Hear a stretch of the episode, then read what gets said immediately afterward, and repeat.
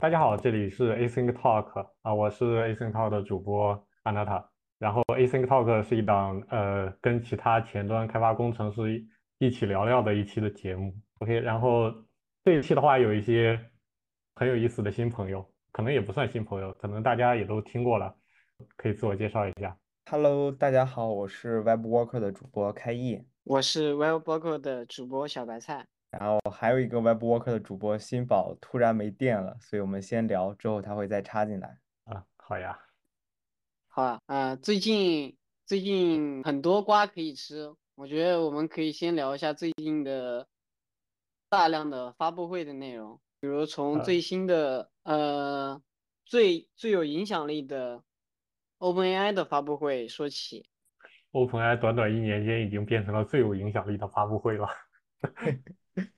跃升科技春晚吧，差不多。这次小白菜，你说，你你说，这次因为我是我当时没有实时看了，我是之后去看了完整的发布会过程，其实还是蛮蛮感慨的。首先，它其实从 ChatGPT 真正去面试，真正去引起整个世人关注一年嘛，那一年之后的这个发布会，其实很多已经进步了非常多了。首先是 ChatGPT 四的这个 Turbo 的那个价格。降低了三分之一，我记得是，它也支持了呃视觉，就是这种去看图。那其实能看图就能看视频嘛，因为我看到已经有这样的技术去对视频做抽帧，它用先用一个模型对视频做这种关键帧的提取，然后再把关键帧去给告诉他这是一个视频的几个关键帧，你去分析这个视频的内容，所以它就能看图片就能看视频。以及在自从它 API 发布之后，大家都在做各种各样的这种机器人，但是。都需要自己去做这种 embedding 向量化，然后这种叫做 RAG 嘛，RAG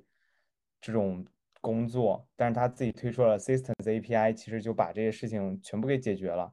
就又有点像那种苹果的感觉，就是开发者卷了半天，然后最后是官方下来直接把所有的开发者都杀掉的感觉。我我感觉跟苹果可能还不太一样，苹果苹果做出来的东西，我感觉去卷不过独立开发者。但是这个 OpenAI 是可以的。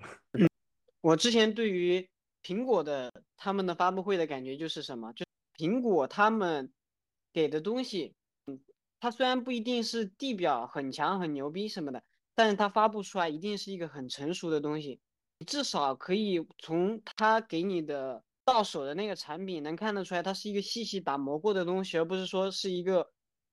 正在测试阶段，或者说还有明显的不足。但是像 OpenAI ChatGPT 三刚出来的时候，其实能明显感觉到那种问题，包括现在的那个最新的那一次 OpenAI，它其实发布的东西其实还是有大量不算很稳定的东西出现，比如说它商店，就是相当于它其实是类似于当时那个苹果的那个发布 Apple Store 的那个的那个时刻，但是苹果的 Apple Store 其实是在先有了大量商品之前。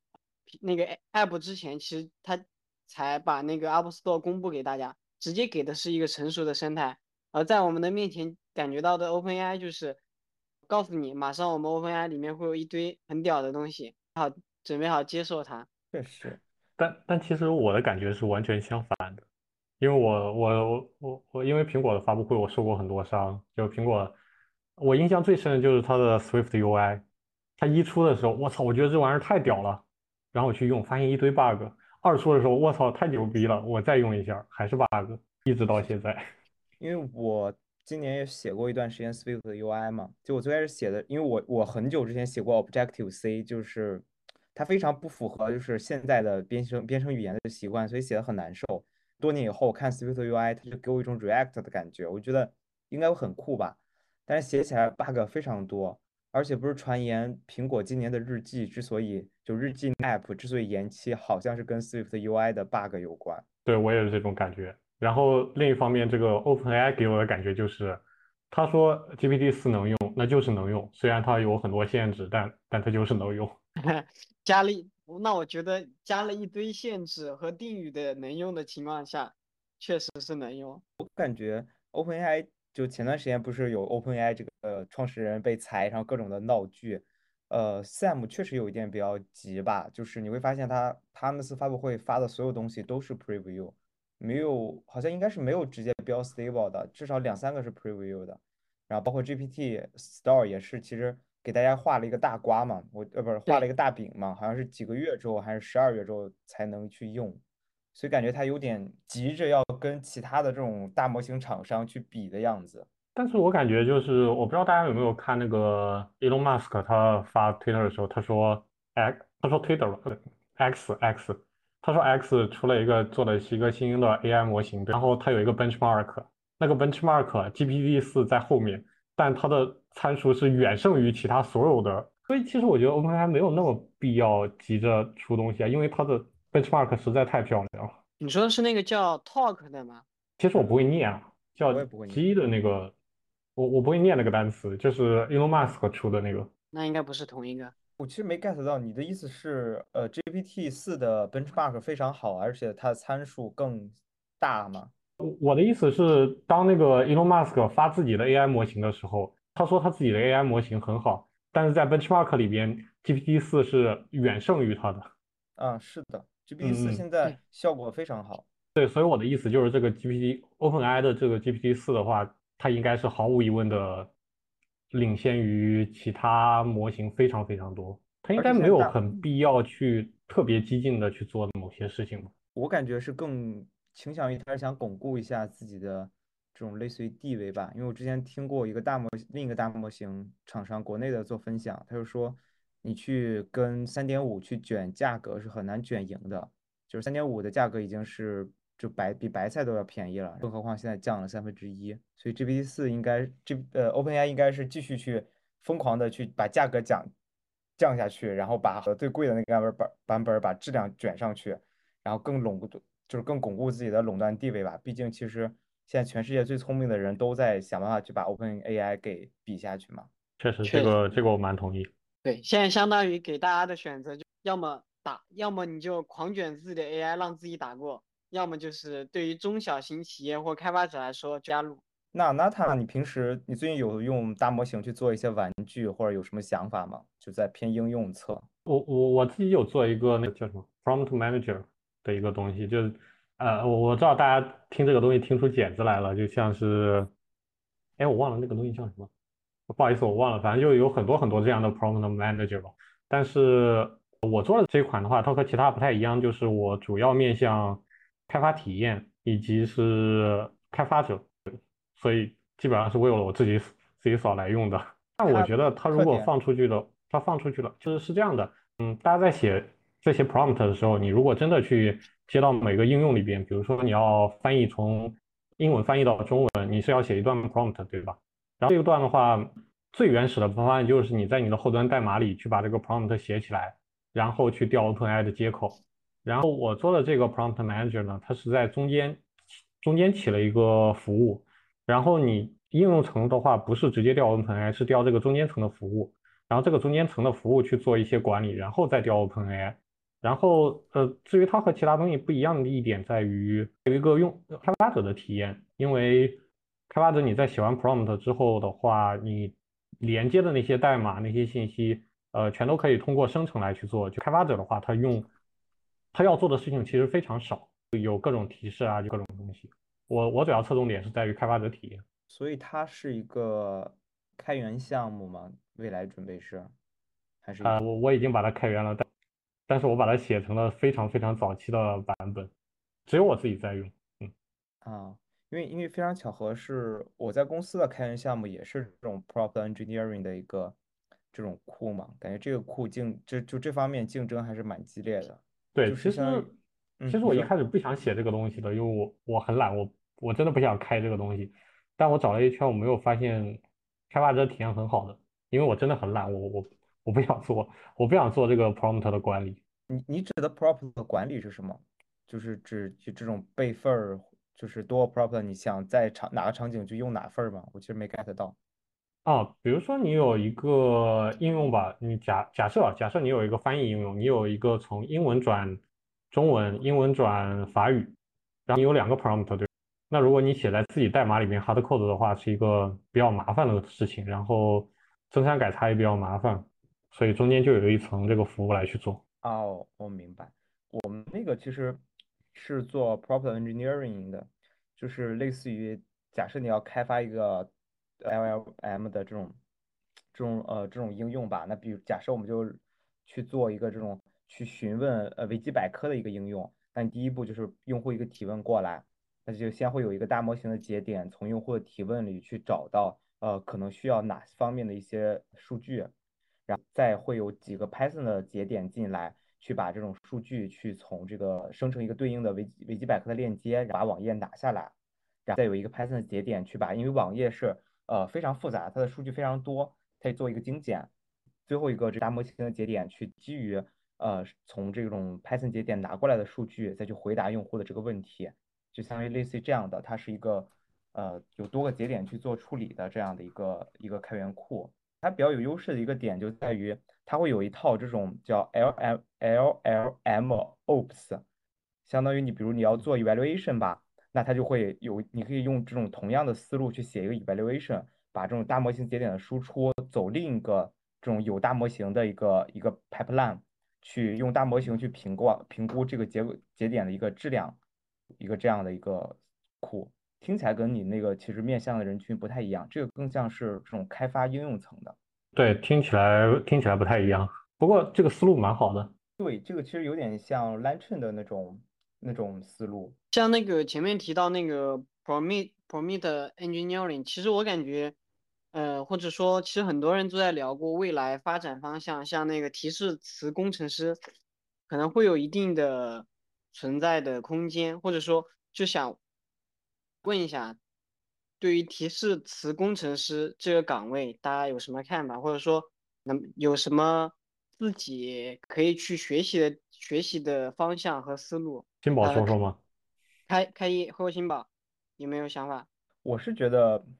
提示词工程师这个东西最开始出来的时候，大家都觉得会是个新职业。但是有了那个 GPT Builder 之后，相当于 GPT 去替人类去写提示词嘛。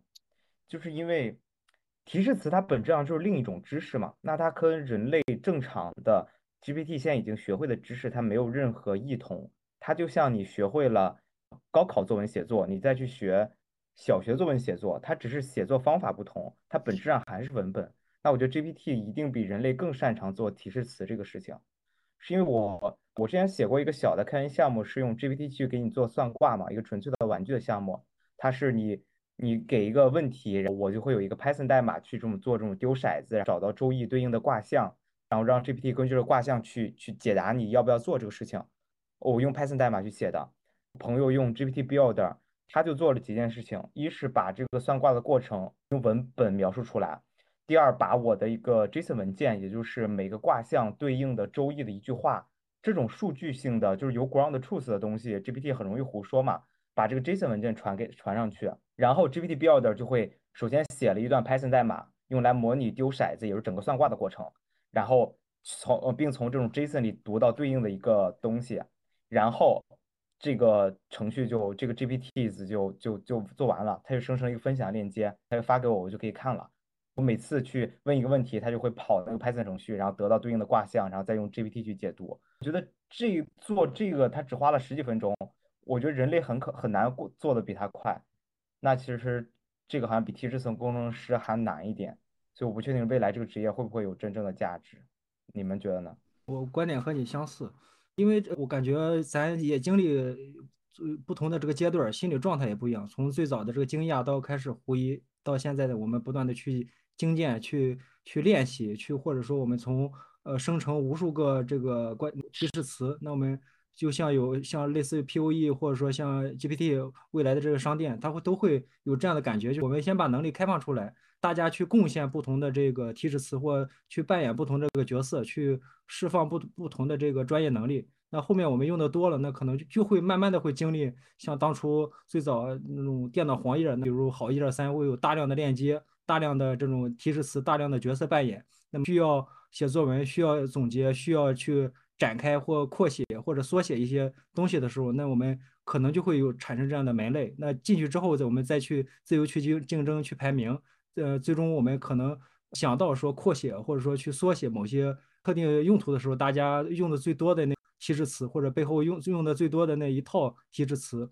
或者更用的更多的那一套流程，那可能就会慢慢的给固化起来。那后面我们再去展望说，那我们能不能用一个口语的方式说，帮我搜一下什么什么东西？那背后有无数的这呃小的节点，这无数小的流程去组合、去分析这样的、这样的呃去模拟、去分析这样的结果，最终汇总得到咱一个咱最终想要一个答案。我觉得咱现在正在经历这种大家呃不停的去编写高质量的呃提示词，最终把这个作品放出来，大家鼓励大家去尝试去大浪淘沙，最终。留下来高质量呃提示词或者高质量的这些流程和使小应用，那后面感觉咱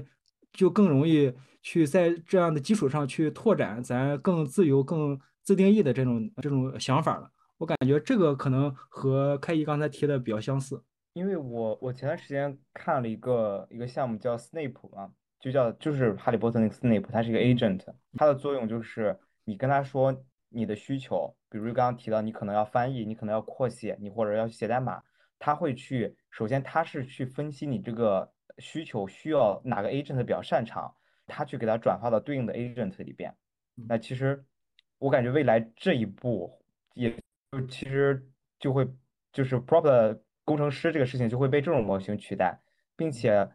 未来多模同多模型的这种协同应该会成为一个比较主流的东西，因为 GPT 四 V。也就是那个有视觉的版本出来之后，会发现它在某些任务下效果不太好。你比如让它数数，它又数不了，它就数的非常不准。那你其实很容易，我就有一个 Snap 这样的模型过来，用户给我需求，我要我要数数里面有多少个杯子。那这个东西就不要去走 GPT 四维了，那你去走那什么呃 Meta 推出的那个做那个提取，就是轮廓提取，叫 Object 叫什么对象提取的那个。那先走这个提取完了，去打上框，再走一个模型专门去数数，因为这种数数模型非常非常这种普遍了，然后再返回给用户结果。那未来就会有一个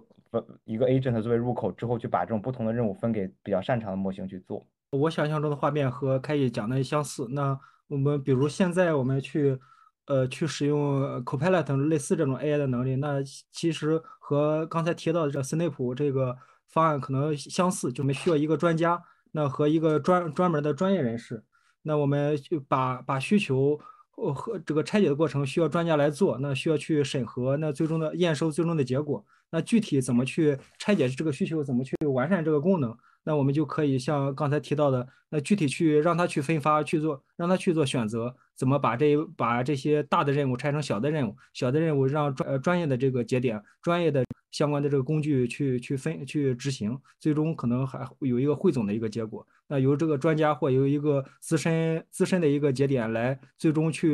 这个回答面向用户的这个问题。但但其实我我不这么想，因为我觉得可能再过半年或者一年，大模型也许只剩下一种或者两种。嗯，嗯，我觉得 prompt engineer 这个东西的业吧，现在可能看职业，它更多的是一种在描述需求。你首先要把自己想要什么说清楚，所以我觉得 prompt engineer，嗯，其实任何人都可以当 prompt engineer，只要你思维是清晰的，你知道自己想要什么。所以我觉得随着随着后面的发展吧，我觉得可能大家只要写一个，然后大模型可以去猜你的需求，那你只要写的清楚，那它就猜的更容易猜对，是吧？然后至于刚刚，嗯，你没有讲的说把它分成其他的小任务。呃，我我觉得这套思维的话，还是在我们靠这种嗯确定性的写代码的模式在考虑这个问题。但我觉得，呃，大模型的话，它已经它它不是这套思维模式在在做事情的，它就是因为它能完全理解你在说什么，或者它能完全理解你想要干什么。那比如说你刚刚数数，那我。我可以认为说，只是现在大模型它不够好，它还不能理解数数这个事情。那也许再过半年或者一年，这个大模型做得够好的话，它它能完成这个事情，它不需要一个其他更专业的模型来做，而它自己本身就是那个最专业的模型。也是很有道理的。其实，其实我的观点跟阿娜塔是有点像的，因为我之前是一直觉得我们。我们为什么程序员需要一个产品经理这样一个角色？其实就是因为用户他是没有办法把自己的需求讲得很清楚的，他们可能眼里只有真正的东西落，就是真正的产品给他们看的时候，他们才能告诉你是这个或不是这个，这里有问题或那里有问题。但是你如果说，请你具体的把你想要的东西告诉我们到底是什么，但其实他是讲不出来的。而我觉得这个其实就是，嗯，提词工程师的价值，因为不是每一个人都拥有跨另一个领域去描述那些专业术语啊或者什么。其实就比如说你是一个前端工程师，当你想要去做的变成了你是跟律师或者说跟会计有关的一些。那你需要去了解税法这些东西，你能讲得清楚一些专业的知识或概念。其实大部分情况下，我觉得应该都是他，你先问一个问题，然后他会让你继续补充一些信息，然后再如此反复两到三次，然后他会给出一个最后比较准确的答案。而一个比较专业的人，他可能只要一句话就可以把。你这个问题总结起来，并且为给 AI 提出正确的问题，那中间省掉的这个步骤就是提示词工程师的价值。那其实聊完大模型，我觉得正好可以聊更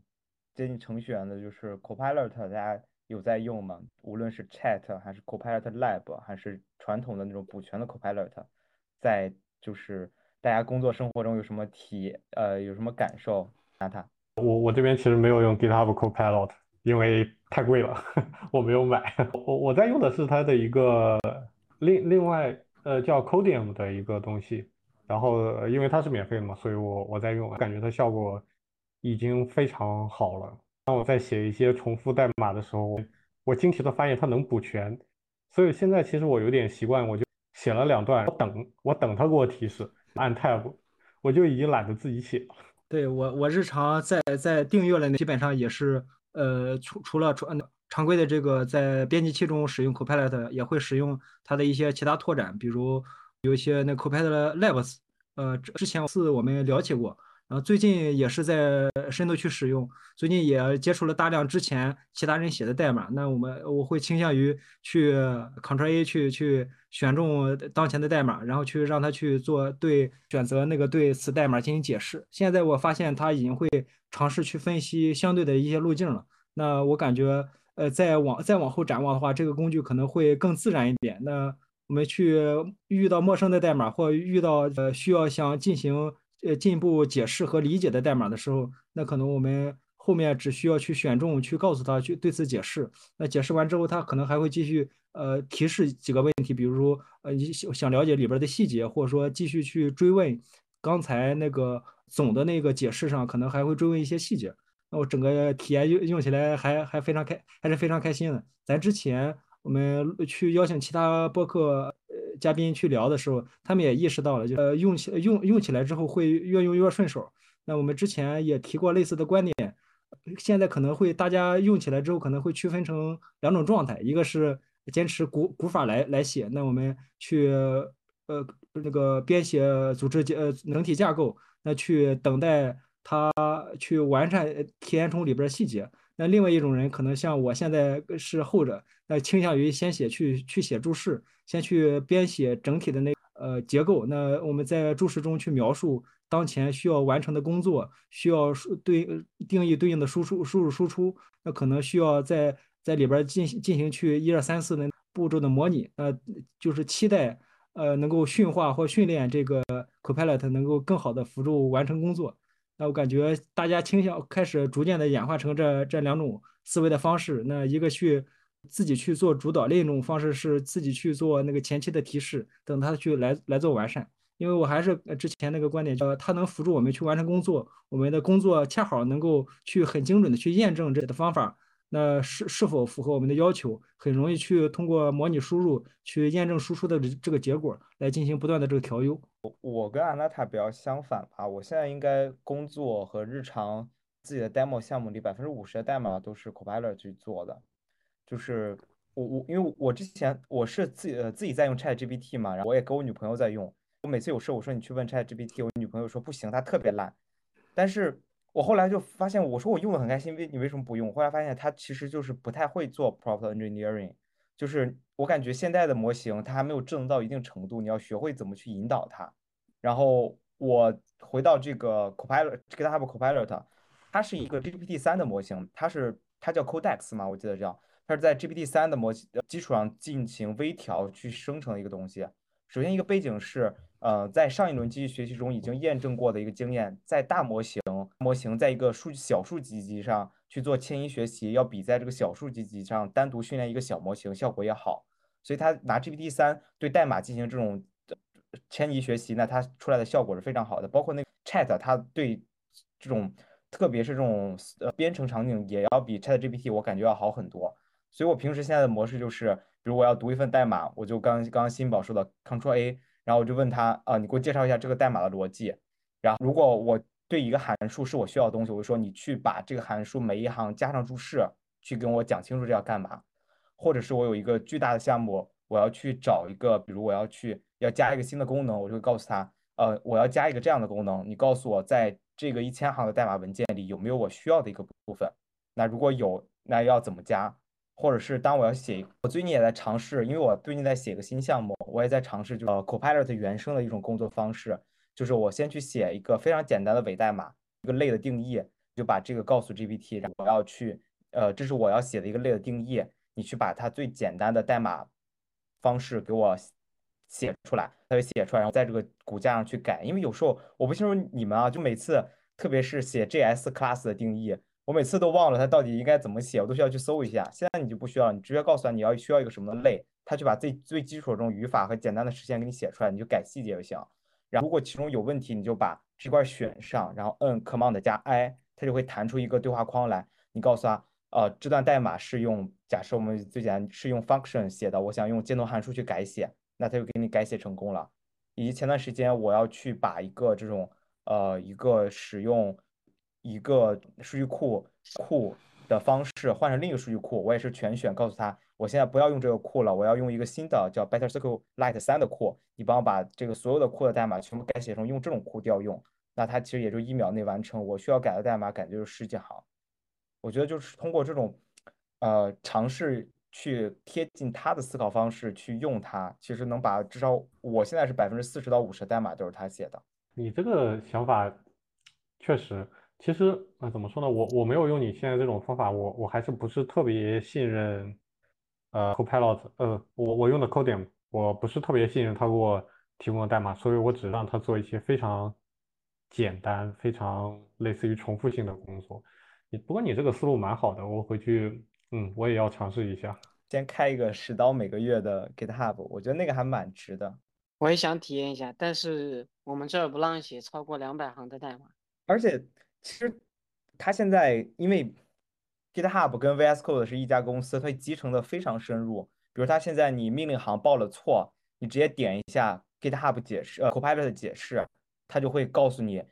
这个命令行为什么报错，可能是什么原因。呃，你写一个 Git commit 吧，它也会一键生成，就是根据你这次 diff 的代码去生成 commit。我会倾向于当这种生产力方式转变的时候，最快学到。新的生产力模式的人是受益最大的。其实有点像这样，高级语言最开始出来的时候，写汇编的人也会也会喷喷这些用高级语言的人，就说你们高级语言生成的汇编代码的质量非常差，它的效率非常低。但是我们可以看到，写汇编的人就是他，他还是有他的价值在在一些小的领域。但是最开始学会高高级语言那帮人，明显会有一个比较好的这种效率的提升。所以我倾向于去学着像用 Copilot 的思维去思考吧。就就你刚才提那个点，我们之前讨论过，就近期吧，应该是近呃比较近期的一个更新，就是在那个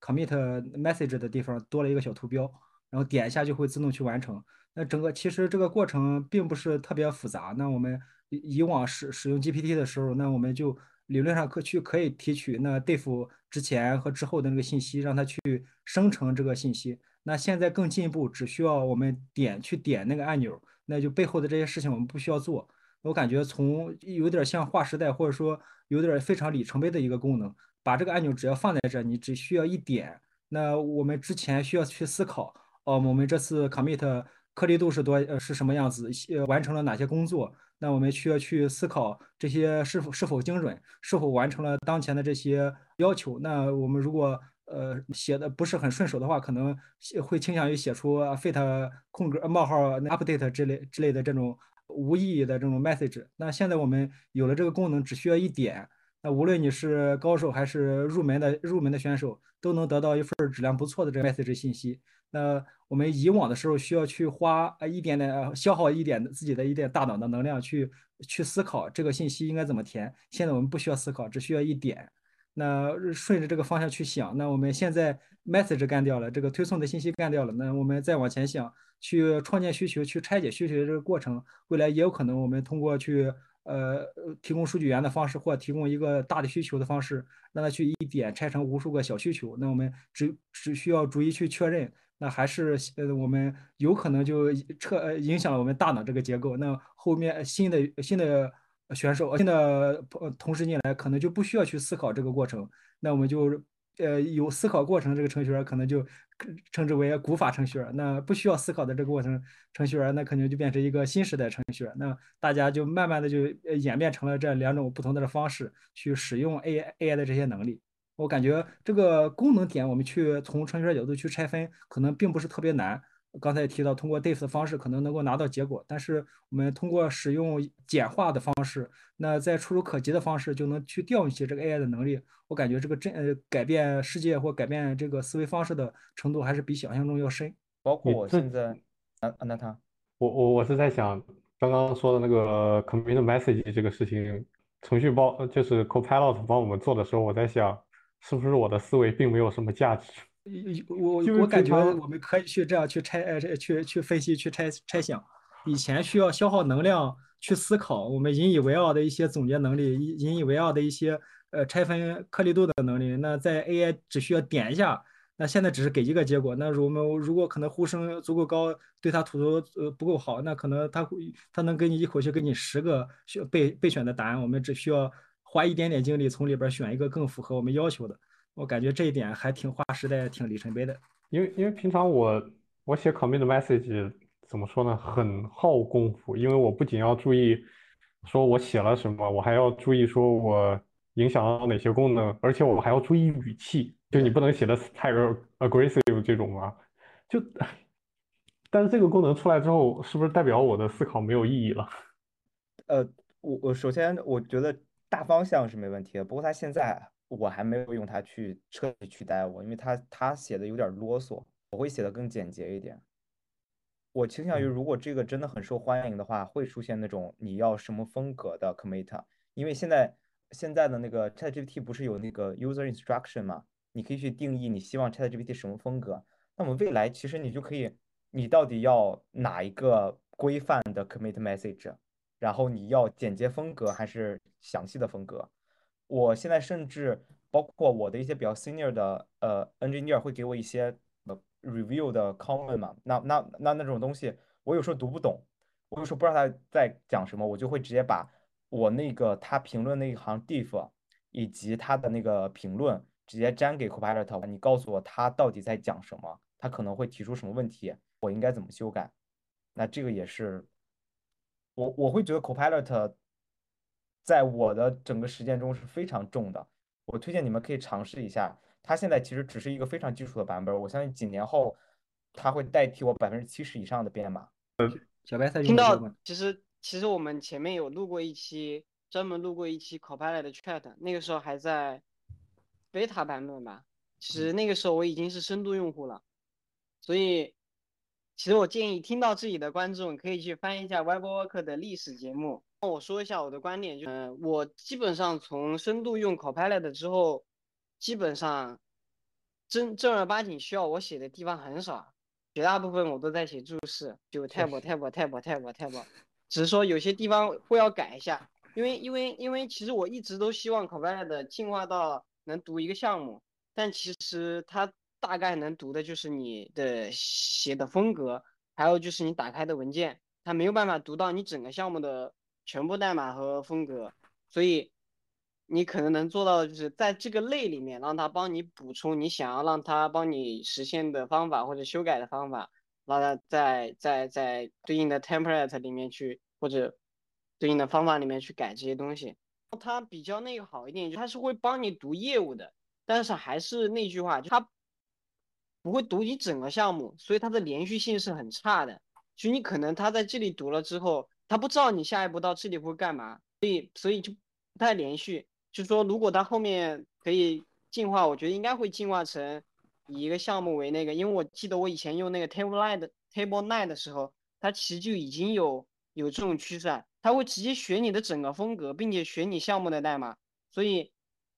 等 Copilot 到那种程度的时候，我们普通开发者到底应该如何去把自己的核心价值体现出来，其实是一个需要思考的问题。就是我们的价值到底在哪里？其实刚刚有两个点，呃，第一个点是你刚刚说它现在还不能读项目，呃，它其实已经能了，只不过是网页版的。就这次 Copilot 大会，它推出了 GitHub Copilot 的 GitHub 的 Web 版。你可以对着一个开源项目开一个 Copilot，然后去问你去问，就啊我要去修改开源项目哪里地方，我应该怎么改，他就会找到对应的代码，告诉你怎么改。因为开源项目它相对稳定嘛，所以它就可以把整个代码去做向量化，然后根据你提问的问题，它去召回对应的那部分的代码的知识，放到它上下文里，让 Copilot 去回答。那随着可能价格更提高。那我们花的钱更多，那它能不能对本地的项目做向量化，同时保证这种信息安全的情况下做向量化？那么本地也会有一个这种，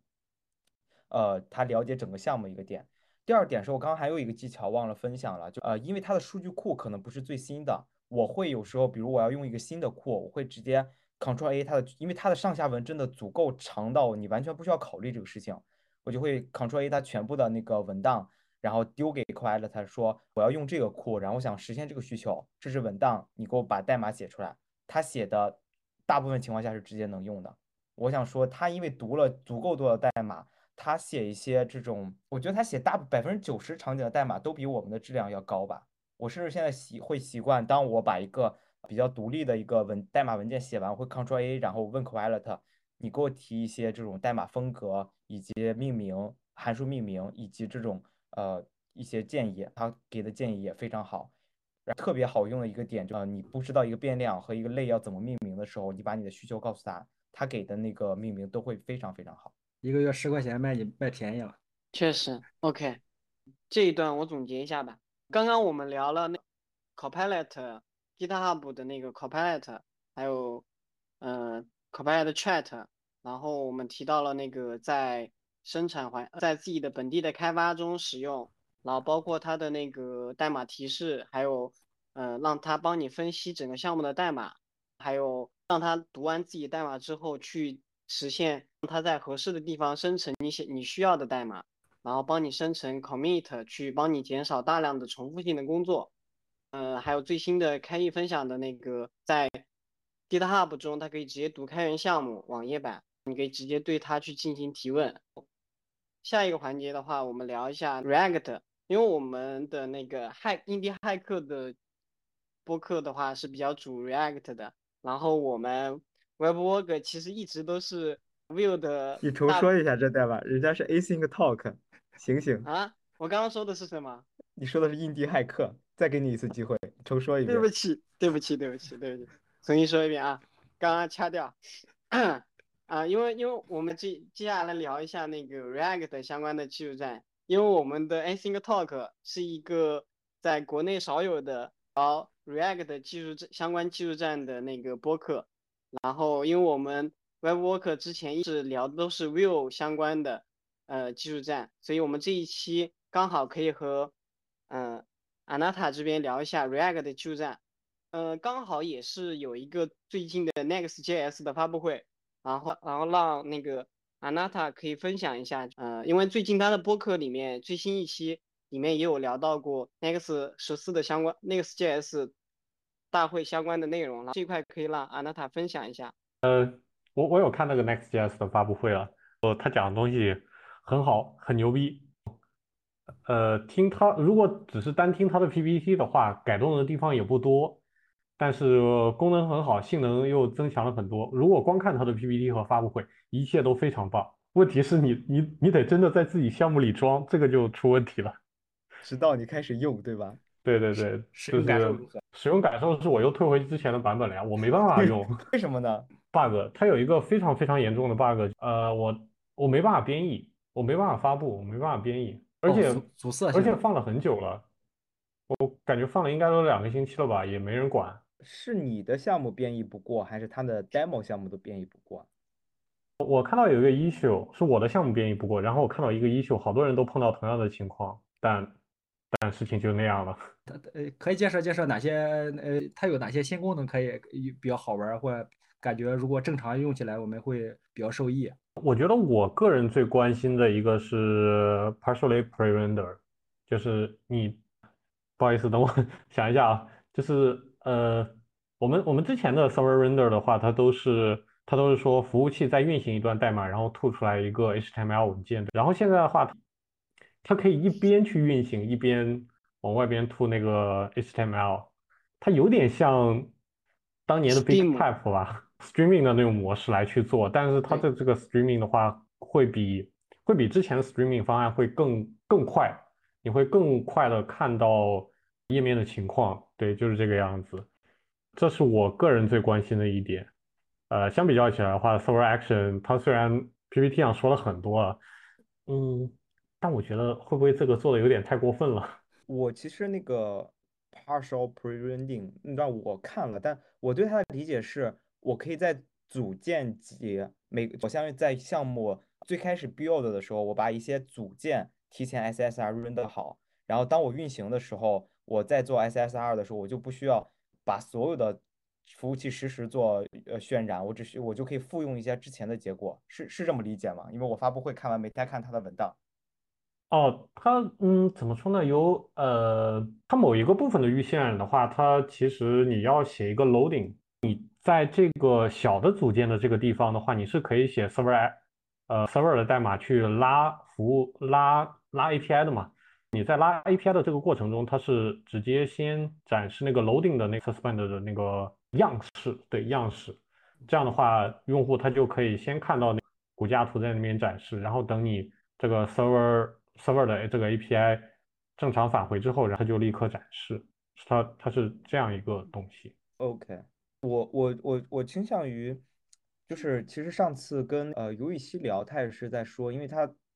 Next.js 它是一个商业公司，其实他感觉他发布会开的这么热闹，其实也是为了去给投资人信心，给市场信心。他确实感觉发布会上好多东西都吹得很厉害，我也是当时看完了发布会热血沸腾，然后就打开我的 X。发现时间线上全是吐槽他的那个呃 app router 的，所以 Anata 现在还在用他的 app router 吗？还是换回之前的那个？哦，我还是在用他 app router，因为我呃，因为我确实思路至少是思路的话是很好的，只不过现在确实 bug 满天飞了。等它 bug 解决完之后，我觉得它还是很明显的是要优于之前的 Pages 模式的。你觉得它这两个 router 之间核心的区别在哪呢？我我觉得它核心区别在于对于 server 渲染的方式，因为之前 Pages 的话，它那种模式就是传统的后端渲染，就是你后端执行 HTML，但是前面但是现在的 app router 的形式的话，它背后是一个是一个 server component 的概念，它是完全不同的东西。虽然虽然长得很像吧，但它其实完全不同的东西了。那你觉得 server component 它它主要的叫什么？它主要的 idea 是就想法是啥呢？它主要的它的叫什么？它的优势或者是它主要做了一个什么事情？用通俗的话说，它会比传统的 server render 会快一些，它的开发体验也没有传统的 server render 那么痛苦。它为什么会快呢？就它的核心原理，你觉得用用就是通俗的语言去讲？我觉得就是一个，嗯，怎么说呢？其实也，我想，传统的方式就是你需要在 server 里边执行完所有的 API 请求，然后拼接出一个 HTML 发给客户端。对。那么 server component 它不是这样的，它是我运行到哪里，我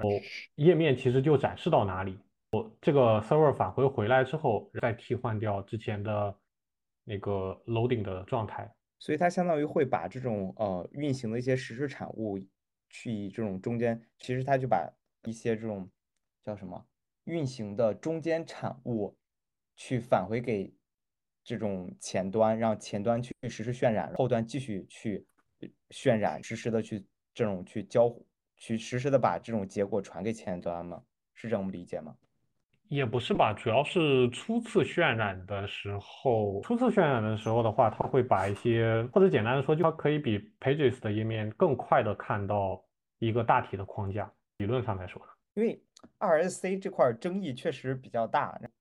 我回想 React 最近推的几个东西，一个是前段时间主推的 Concurrent 渲染，那个东西我也一直没看，但是我朋友一直说你最好提前看，之后就是主流了。看起来好像也没有，好像大家最近都不太聊它了。然后 RSC，因为我最近也没用到，我也会觉得它会不会也是昙花一现。你 Anata 之前对 Concurrent 模式会有这种研究吗？你觉得它怎么样呢？我觉得 Concurrent 模式它最好的一点就是你可以不用了解它，因为它是底下的一层改变嘛，它做了一些很多很多的优化。我觉得它这这这是它最大的优势，你不需要去学一个什么语法，或者说一个。呃，什么样的概念？你只是像之前一样写代码就可以了。其实就类似于 Vue 中把那个 define property 改成 property 了。对开发者、普通开发者来说是无感知的。对，大概有点像吧。可以，所以我现在不用学，应该是比较成功的对我对我透明了。但面试的时候不，面试的时候我不知道。面试的时候还是要吹的，比如那个 Fiber。之前的 Fiber，我感觉对对上层，它它的目的就是对上层透明啊，那那它确实性能更高了，上层完全不需要去管它。但面试的时候频繁被问，Fiber 这个东西，嗯，我觉得可能它唯一出现的场景就是面试。我其实对 Server Action 我还我还是比较兴奋的，因为因为我会觉得它相当于让让前端去有慢慢往后端去站的一个能力了。因为我我之前会有一个 idea。我们现在会有各种 SaaS 服务，各种数据库 as service 服务，什么都 as service，你包括甚至登录都都都有这种 as service 一个东西了。那相当于各种后端能力变成了各个各个各个服务了。那之后更，而且随着这种人工智能的东西，我们去实现各种各样的这种业务项的场景，它会变得更容易。那我们会我会觉得，慢慢后端会变得越来越薄，也就是。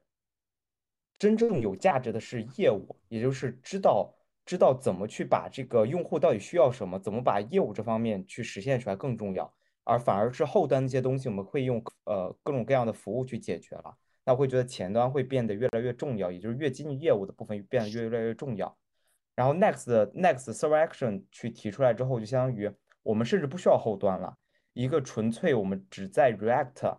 这个框架内，只在 Next 这个框架内就可以把一个服务从零去跑起来。我觉得它是提供了这样的一个可能性，或者是把这种可能性变得更加有优势了。这种能力，你们觉得呢？啊，我我就是这么觉得的，我是真的非常单纯的这么觉得。叫什么非常单纯的赞同。对的，非常单纯的赞同。我我我可以就这个话题再额外延伸，然后让微游戏的选手对这个话题也能有。呃，自己的理解和去实践的这个经验，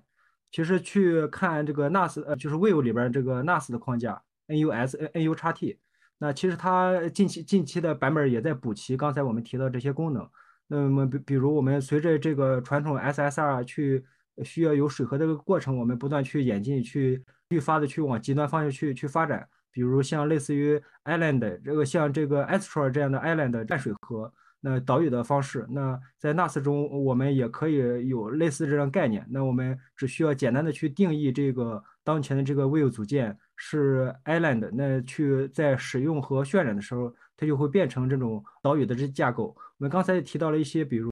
呃 Server Component 的这种 Server Action，就是在服务端去运行这个组件。那么比如呃大家就是或者文档中常提到场景，比如我们传递一个。呃，Markdown 的 S 呃 string，那我们需要渲染为 HTML，那这个过程就可以在服务端去完成，那客户端和用户就不需要去接触这个 JS 呃 pass 和 render 的这个过程。那在 NAS 中也补齐了这样的功能，它也称之为这个 server component，就是我们这个组件会在这个 node 里边，会在作为后端的服务去执行。那对对呃普通呃前台用户来说，那整个过程。不需要在自己的电脑上去完成，也不需要完成这样的水合和 SSR 的这样过程。呃，刚才提到这两个方案，在 NAS 中搜索，刚才提到几个关键关键词儿也能提到。我感觉也代表了一个方向，就大家积极去探索，呃，传统的 SP、传统的 SSR，那有之间有没有更好的方向，或者更极端、更贴合特定场景的方向？那我们在 Astra 中，在之前我们呃节目中也提到，在 Quick 中都都有不同的这个演进方案。NAS 我看最近的这几个版本也在不断的去强化和落实，呃，让这个功能更变得更稳定。我自己去尝试的时候也呃正确的把给它跑起来。我感觉这个范式不光在 React，不光在 NAS 呃 JS 中。能体验到，那后面我们随着大家去往 Meet 框架、往这种整体全站框架去去靠的时候，很多概念是自然而然去去使用、去实践的。那我们刚才讨论这话题，也不光对 React 选手，那对全体前端可能未来也会接触到大量的这样的概念。那呃，如果这呃渲染的方案、这种演进的方案呃流行起来，那对全体前端、全体的这种程序员都是有影响的。我其实说的，我感觉刚刚说的可能没有那么通俗。最通俗一点，假设我们现在做一个小项目，那我首先涉及到两个地，假设我就做一个这种 ChatGPT 相关的，我一个前端的项目，那我需要写后端，为什么？首先我需要有这种用户登录，那涉及到数据库的增删改。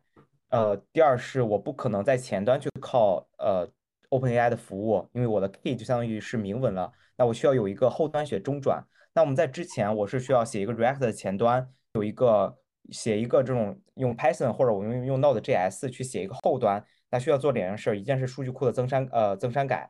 呃用户数据库增删改登录的，第二个是它会有一个中转，把前端过来的 OpenAI 的请求去呃做一个中转，去首先健全，如果用户权没问题，我就会用我的这种 OpenAI 的 key 去扣 OpenAI 的事情，那这都需要你写一个后端。那为了之前为了省事儿，我需我们用 JS 去写，我不需要去写再学一门语言。那现在有了 Next 之后，它有几个优势。第一，我根本不需要去有一个这种后端的 Node.js 这个服务，我都不需要去写两个项目。我直接当用户 onClick 需要去向 OpenAI 发请求的时候，我直接 onClick 函数去写一个 Use Server，那我这里就可以直接去把我的 key 通过环境变量的方式去引上，那它就直接在后端去发了，它就不会有任何安全问题了。我包括我对数据库的操作，我直接。前面写一个 use server，那我下面对数据库的一切操作，它都会在我的服务器上发生，而不是在服务客户端上发生。这个东西相当于我们之后去做这种全站的事情更加轻松了。哎，刚刚还有一个点是啥？稍等，给我一三十秒，我突然忘了。再算了，大家继续聊吧。这段就给我切掉。嗯，顺顺着刚才这个方向去去谈，我们去谈全站框架，去谈。Nice.js、Nast.js 就是呃两个框架方向的，包括可能其他的，比如其他的小众呃我们现在非主流的那些框架呃框架也都包呃包含了。那无论是呃背后谁在驱动，也提供了这样的我们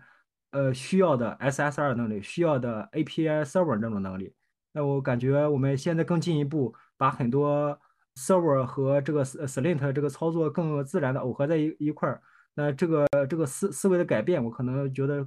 是一个长期的。那我们后面很自然的去去谈全站的一个框架包含哪哪哪些能力？我们刚才提到这些 server action、这些 server component 这种渲染模式、这种这种能力改变，我感觉是对我们前端程序员、对纯前端程序员来说是有增强的。那么更容易写出呃全站的方案，去写成一整套的这种呃解决方案。我们无论是做一个简单的网站，还是做一套。更复杂的电商，或者说其他的这种特呃特定领域的产品。对我，我其实还有一个刚刚想到的那个点了，同构的能力非常重要。首先，我们已知在前端只能跑 JS，那 TS 其他的本质上都是 JS。那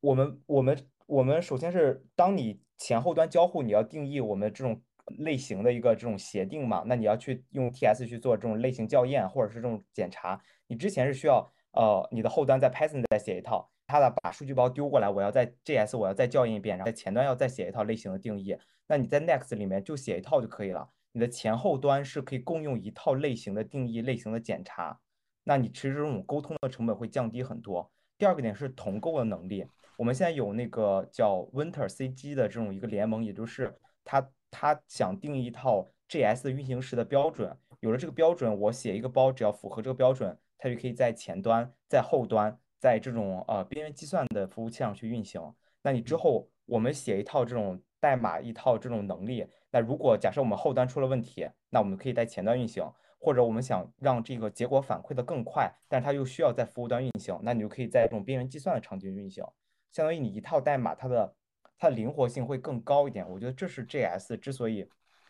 呃，大家会觉得 JS 是未来的一个比较大的优势吧。对，顺着这个 WinterCG，包括刚才刚才我们提到这些 Worker 的场景，那么通过的那个这个能力和我们这可畅想的这个未来，那我们写的代码能够运行在不同这个环境、不同的这个场合，这个对我们前端的能力的拓展或对我们释放、解放这些想象力的这个空间会变得更大。我我感觉这个咱后面可以专门去去谈 WinterCG。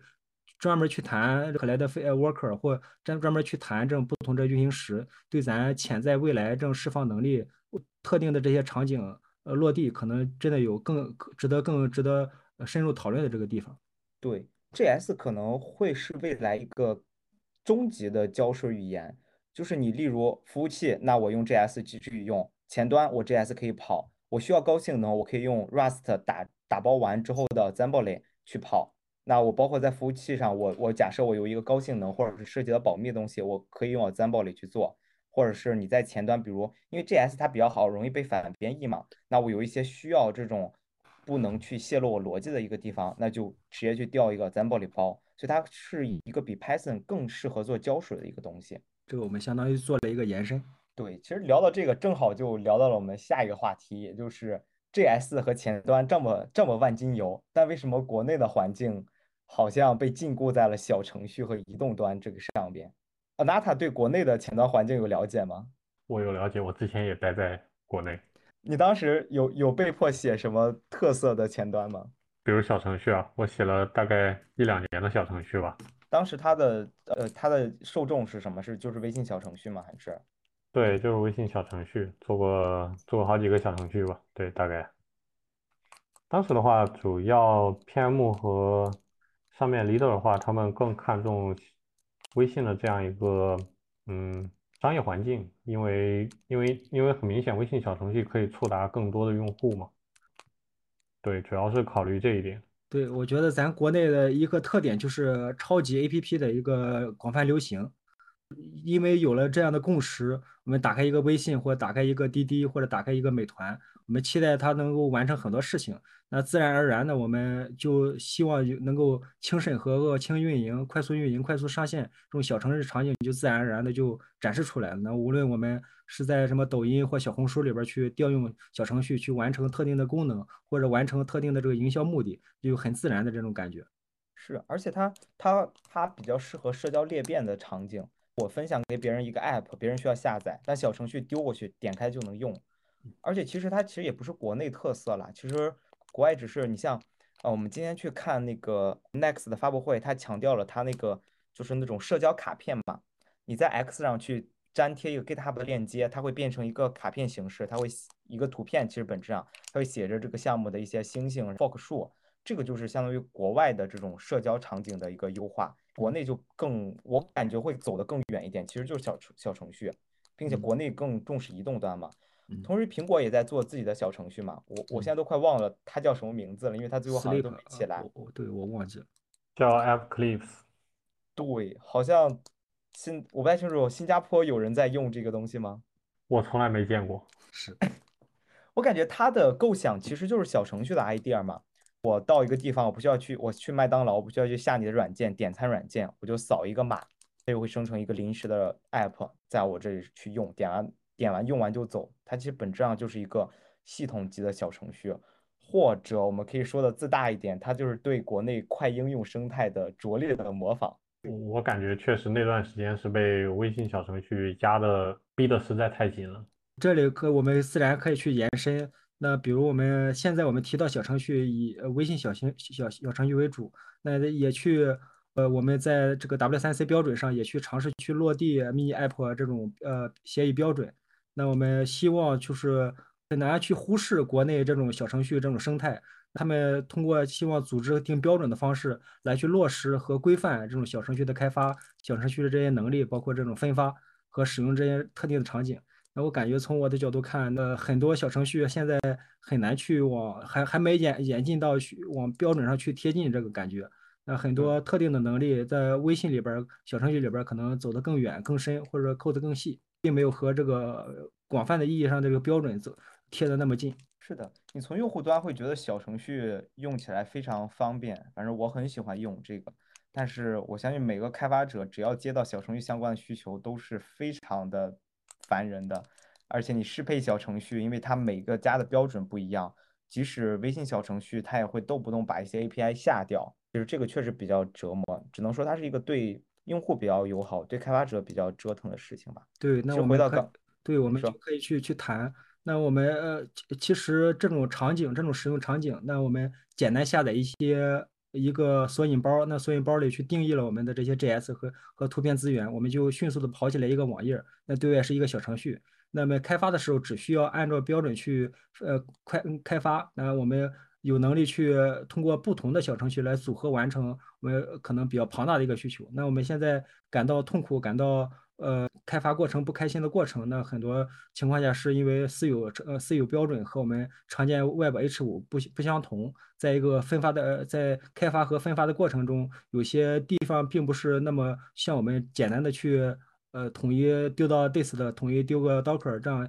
去简单的运行和上架，里边有很多细细节。刚才我们提到，在标准上，现在大家呃并没有完全的去遵守这个统一的标准，导致会有很多地方需要去割裂。那么去开发小程序，说的最惨多的地方就是，我们需要有一套抹平差异的标准，去尽大最大可能去我们在复用 H5 PC 上的这些开发经验和能力，最终交付出来的是不同的这种小程序。呃，我感觉后面随着后面发展，如果我们能够这个标准逐渐的去统一，或者类似的这种抹平胶水框架的这种框架，你比如像国内我们提到呃 UNEP 提到泰罗这种方式，如果它做的足够好，能够的确我们提升我们的这个开发体验，那只需要我们对我们开发者来说，只需要去写一套代码去运行在不同这个环境，也是我们最早去呃产品推广和发起的这个初衷。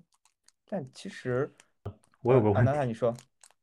啊，不好意思，我有个问题，就是，呃，它的用户体验真的好吗？我其实首先它非常卡，我是安卓折叠屏用户，你知道折叠屏的现在它的性能相对没那么高嘛，所以我很多时候扫小程序会很卡，但是用起来很方便，是因为不需要下 app。对，我我我理解，但我我觉得我的关注点在于用户体验。我作为一个 iPhone 用户，我也觉得它非常卡，我真的不高兴用。它虽然可以不用下，但它体验确实，它确实太差了。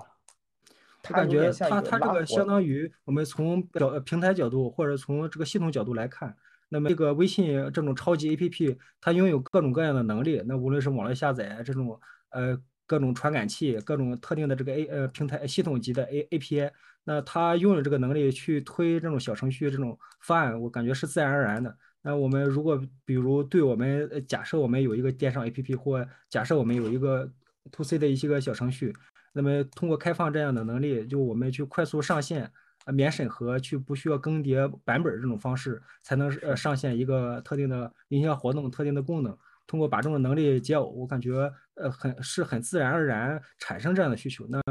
呃，微信小程序把它做出来，那如果没有微信，那可能小红书或者抖音也会自然而然的去申请更多的权限，然后开放给这我们这种开发者，我们开发者就可以调用微信的这些呃手机的这些能力，微信的这些能力，小红书的这些能力，那我们就能够台那在大平台的这流量扶持下去实现我们特定的功能，我感觉也是呃自然而然一个生意。对它，它主要偏商业，而它卡是因为它做了二层抽象嘛。其实我想说。我我我知道统一对开发者来说是趋势，但是微信和无论微信还是苹果都不希望统一，是因为有有个东，我之前听过一个概念叫做管道化。嗯，我们先回到十几年前，我们关注的是什么？移动的套餐便不便宜？通话、彩信或者流量？但是你现在我们已经完全好像移动和联通不存在一样，因为它被管道化了，它成了水电一样的基础设施，在这之上的是。呃，各个手机系统，我们之前会谈论，哎，MIUI 好不好，Flyme 好不好？就是五年前或者是六七年前，呃，苹果好不好？我们当时会天闲着没刷机嘛，我是刷机 boy 的当时。但是来到今天，我们好像从来没有谈论过手机系统了。虽然安卓还有 iOS 一直在出各种各样的系统，但是我们会真正关心的是微信的云同步聊天记录是什么什么时候上线？小红书、B 站更新了什么东西，就是因为操作系统又被管道化了，它变成了像水和电一样的东西。所以我们刚刚提到小程序、小程序呃系统之间会不会统一呢？我感觉他们会慢慢会有一些基础的 API 统一，但是有些特色 API 他们是不愿意统一的，因为一旦统一，它会像浏览器，它会像 HTML 一样又被管道化了。我们在开发的时候，我们根本不会。我们现在，比如我现在微信上线一个新的功能，会有微信的小程序的开发者，OK，我我要去适配。但它一旦成为标准之后，它就像不存在一样了。微信在这个生态的话语权会越来越弱。从商业角度，它是很不希望会变成一个管道的。这就是为什么苹果会不太希望大家用 Electron，因为它的话语权会弱。它为什么会竭力的跟微信去做抗争，推出自己的小程序？虽然它失败了。它也是为了想要不想自己变成一管道的一部分，而是变成有话语权的那一部分吧。我觉得这是从商业角度的一个理解吧。商业上我非常赞同，但是作为一个用户和并且作为一个开发者，我真的我不能接受。我觉得超级 APP 这个东西出现其实本身就是畸形的。首先，你其实其实仔细想一想，在你出现微信这种超级 App 之前，你其他的软件其实也有这种。呃，他们会给自己的私有链接。你对于普通别人，你打开别人的网站，它就是普通的网站。但对于微信，它呃早期 QQ 或者微信他们自己内部的链接，其实他们肯定也是一个普通的链接，但是他们就会内嵌，因为早期就是那个 Bridge 点 JS，不知道大家知不知道？你可以给自己的网页中插入调用嗯微信的一些功能的，对，但是它就是普通网页。其实我可以理解为这就是早期的小程序的一种雏形吧。其实你做大了之后，它一个平台，它如果它有流量，它就可以去定义这些规则。然后，然后对于我们来说，既然早些年，其实现在已经算是有点像那他也说的那管道化的概念了。因为在我们像微信小程序刚出来没多久的时候，其实那个时候真的也算是百百程序大战了。那个时候是各各个厂商都开始做自己小程序。那个时候我记得百度。下场做小程序，反正大家都是仗着自己的流量，先把各类软件拉进来，然后形成自己的生态嘛。这个东西怎么说呢？其实我是不希，一个是我其实更希望他们直接跟干干脆不存在。第如果不能的话，那其实也不希望他们完全统一，因为完全统一又会变成了只有一家独大的话语权。微信的尿性大家也知道，它那个文档朝朝令夕改的，其实开发者用起来。就你在对抗他的时候是没有话语权，而且你甚至没有参与制定的权利，不像 T C 三九或者那个 W 三 C，其实还是有大量的开发者，正经的开发者参与的。其实就是看商业的力量和技术的力量嘛。历史一直在重复，小程序大战其实就跟当年的浏览器大战一样啊。当年浏览器有各有各家自己的私有 API，最后被统一了。但我倾向于国内，因为它是国内的大战。国内好像并不会打完之后走向标准，好像打完之后就杀出一家特别大的。其实现在就是微信嘛，微信小程序定的标准，大家都会跟进嘛。从从我们使用角度看，基本上也是大家倾向于复用这个微信开放的这些能力，包括内内置的常见的这些组件、开放的这些 API 的这些能力。我会觉得小程序确实，至少方便程度上还做的蛮不错的，就看。国外会怎么去走这条路了吧？我我感觉也也很自然。像我们刚才除了呃，我们抛开微信，那我们也有其他的超级 APP。我们刚才提到国内像小红书、像抖音，甚至说像像美团、像滴滴，这里边它都有自家的这个小程序平台。那我们也进一步的演化成了呃一种 service。那我们就是提供呃小程序能力的这种 service。那国内也有一些大厂和一些独立的厂商去提供这样能力。那我们比如我们能能想到一些厂商，他接入这样 SDK，我们就能实现自家的这个小程序的平台上架。对于我们自己 APP 来说，如果比如我们现在自己的公司自己业务有这么一个 APP 去嵌入呃自己的这种自己合乎标准的这种 SDK 那小程序，那我们自己去上架，在应用内去去快速上架一些营销活动或一些呃释放一些能力，那无论是做平台还是做 To C 的一些营销都很自然。我觉得我再往后想，我们比如大家常用的 Discord，那常用的这个 TG，那常用的 X，那那它哪一天在客户端推出这种小小程序类似的这种能力，或者说它更简陋一点、更简化一点，提供一个 iframe 这种网页加载的形式，那，释放就像 Hub APP 一样释放一些 API 能力，那，感觉也是走向了这样封闭或者说去开放更多能力，让给开发者，让开发者自己去释放想象力，去呃调用这些 API 能力，那得得到他们想要在 APP 里边能够完成一切这种想法。其实 TJ 在被跟腾讯走的，好像是被收购了，还是走的越来越近，我不清楚啊。TJ 已经推出了自己的小程序，叫 Mini App，是因为我们日常使用中也会看到那种 TJ 机器人嘛，其实它就是小程序的一个阉割版，现在已经正式推出了，也算国国产的这种能力的一次外延吧，我觉影响。我觉得我，我觉得我需要插入一下，就海外不是说没有超级 App 的，海外一个最最出名的超级 App 就是 Google，你可以在 Google 里边搜索，比如说你要买机票。你要订酒店，就各种各样的事情，你 Google 搜索都是可以做的。它它的形式也是类似于小程序嘛？其实不不不，它其实它是做一个信息收集。你真的要买机票啊？安迪范，你说。那个其实其实我前面想想说，因为因为因为谷歌能能搞搞这种程度，它我记得之前是有个统计，全球前超过十亿用户的。App 的排名里面应该有超过六个都是谷歌的，它基本上可以监控全球绝大部分人，你完全可以在在所有人的头上为所欲为的存在，你基本上属于你你想拉个屎，他都马马上知道那种存在，它这种生态才是真正的超级 App。哎，阿娜塔，你继续说国外的 Google 体验。啊，对，就就是刚刚讲的嘛，你可以在。Google 上面，你比如说搜从北京到上海的机票，它就它就会给你列出来，比如说哪些时间段价格是怎么样，它有这些信息，但是它不做那个真的，呃，哦不对，Google 好像有，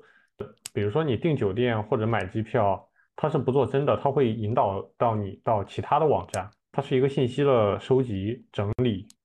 分析。但它不做真的最后那那一步，感觉这个更像是网页版的那 widget。那我们，我我不确定，呃，我我感觉百度上挺常见。那我们去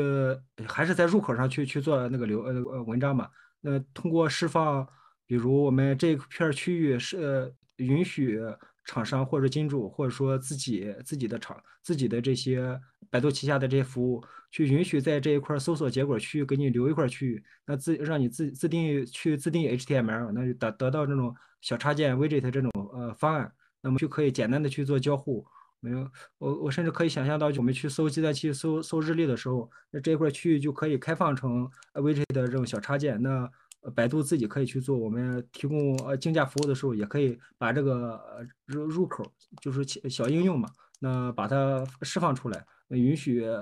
去自定义使用百度的这些能力，去自定义 HTML，那就是去给把这一块区域，相当于把这一块渲染区域交给你，你去做轻的一些操作，那不用打不用特意的打开网站，也能调用其中的一部分功能。但对这个我感觉还还现在还挺常见。对我感觉其实呃，百度其实只是在国内没做起来，因为我之前在加拿大跟一帮老外约饭的时候，因为我我不知道国外应该用什么去搜吃的嘛，然后他们去订了餐馆，还蛮不错的。我就说，因为他也是德国人嘛，他也不是加拿大本地人，我说，哎，你怎么去哪知道这个餐馆？这个还蛮不错。他就说，就是我 Google 搜的，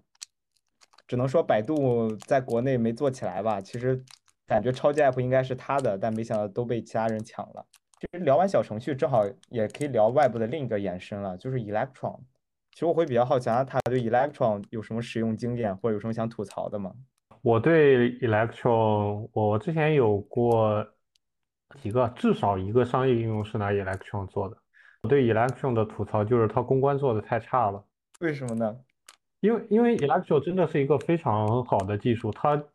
其实解决了非常非常多的问题，但是它对于公众的印象来说，就是这个东西性能差，很垃圾。我是觉得它公关做的不够好。我我哎，Electron 背后是呃，它是个开源社区对吧？OpenJS 基金会。对，我记得 Electron 好像到现在都不是一点零版本吧？哎，不不不，呃，不不，你记错了吧？你说的应该是 React Native。哦哦，Sorry，React Native。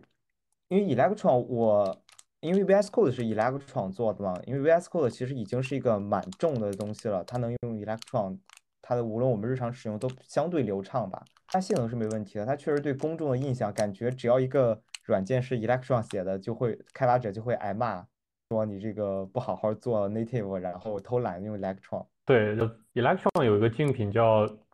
XUI，嗯是这么念吗？嗯对呃，对网网网上很多啦，但是如果你真的去用这个产品，然后拿它来尝试做一个 app，你会发现它和它和 Next.js 可能没有差很多。你这个评价，我不知道你在夸他还是骂他，突然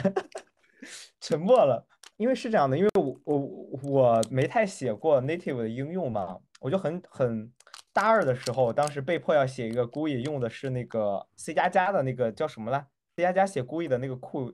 那个框 Qt 架吗叫什么？啊，Qt Qt，对对对。我想说，那些吐槽 CSS 的，你但凡写过一次 Qt，或者你写过一个一次 i iOS app 的样式，你就知道 CSS 那套方案是多么的好用和方便。写过，并且并且我可以这么说，CSDN 上这个这个 Qt 这个东西是我唯一一个能能在 CSDN 上找到真正的解决方案的东西。哎，它真的我哭死。就我想说，Electron 它至少是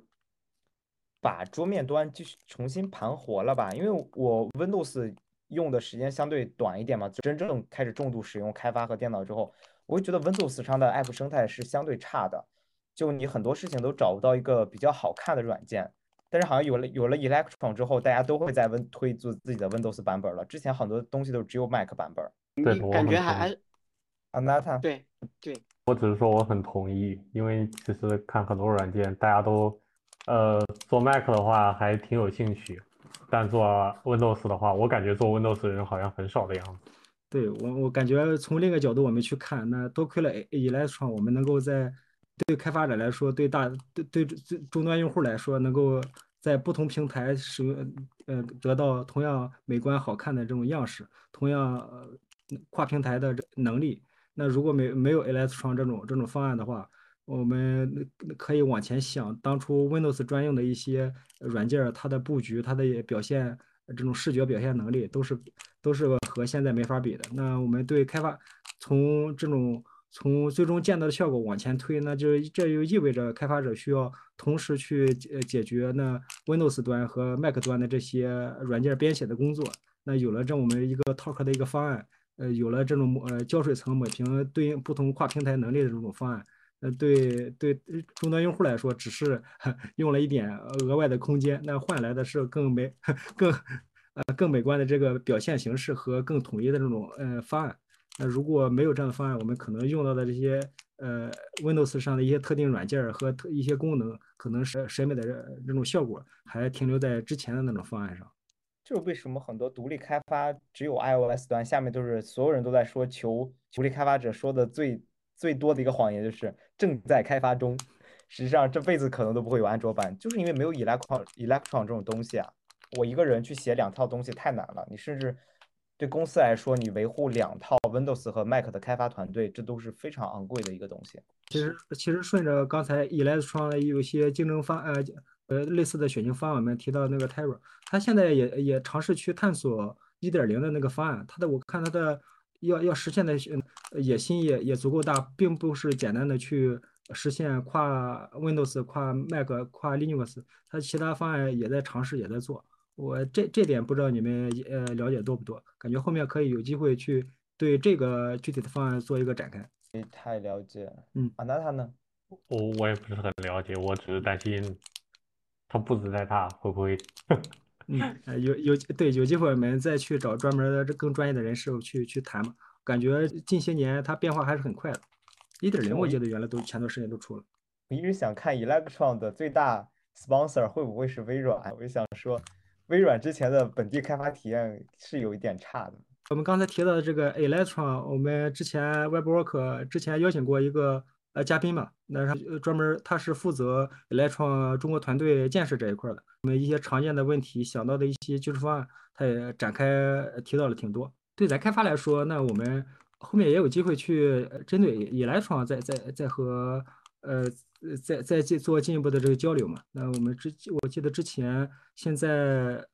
开发体验上更进了一步，可以使用那个 Wait 了，然后呃基于 Wait 的这些流程和插件也是可以复用的，我感觉也蛮好。黑洞，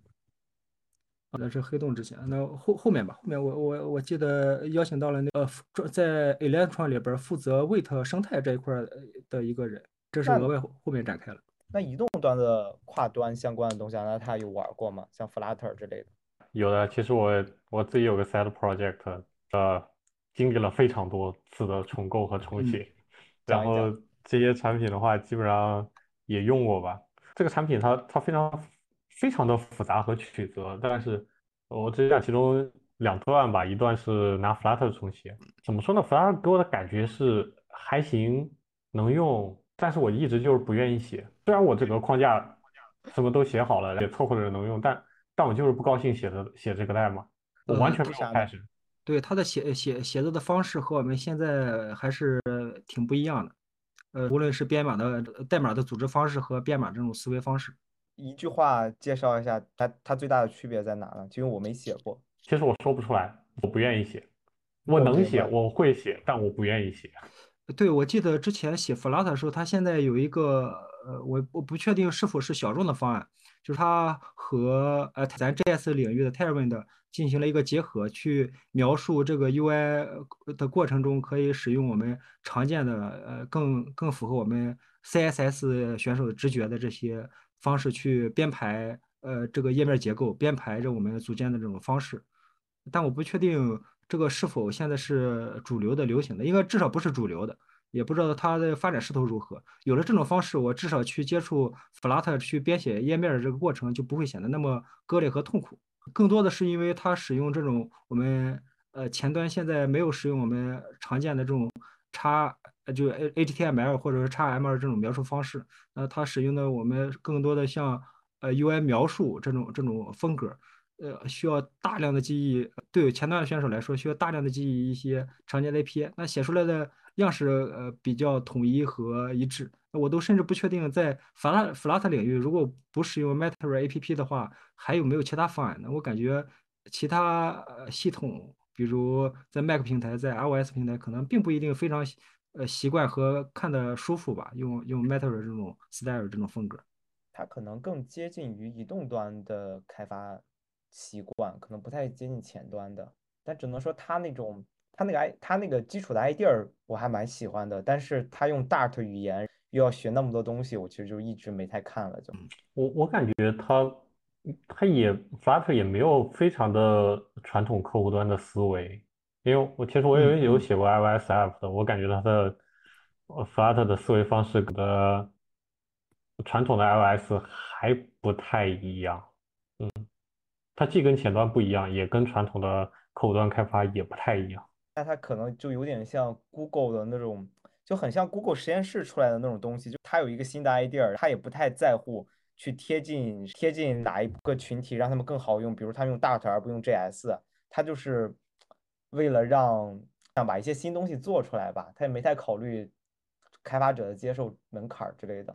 Dart 语言从语言角度或从使用角度来看，其实还很多地方，其实我感觉挺符合直觉的。只不过我们呃使用的时候，更多的是已经有其他语言的使用方式，或者说从 T S G S 角度去看 Dart，我感觉很多地方我可能会更呃别扭。那我感觉从它设计理念上，甚至迭代这个速度上，最近的一些版本的功能的塞入程度上，我感觉还是挺。呃，整个塞功能的过程挺流畅、挺自然的，也没有出现其他语言说那各种委员会或者说顶层设计上会有一些各种各各种波折。比如 Swift，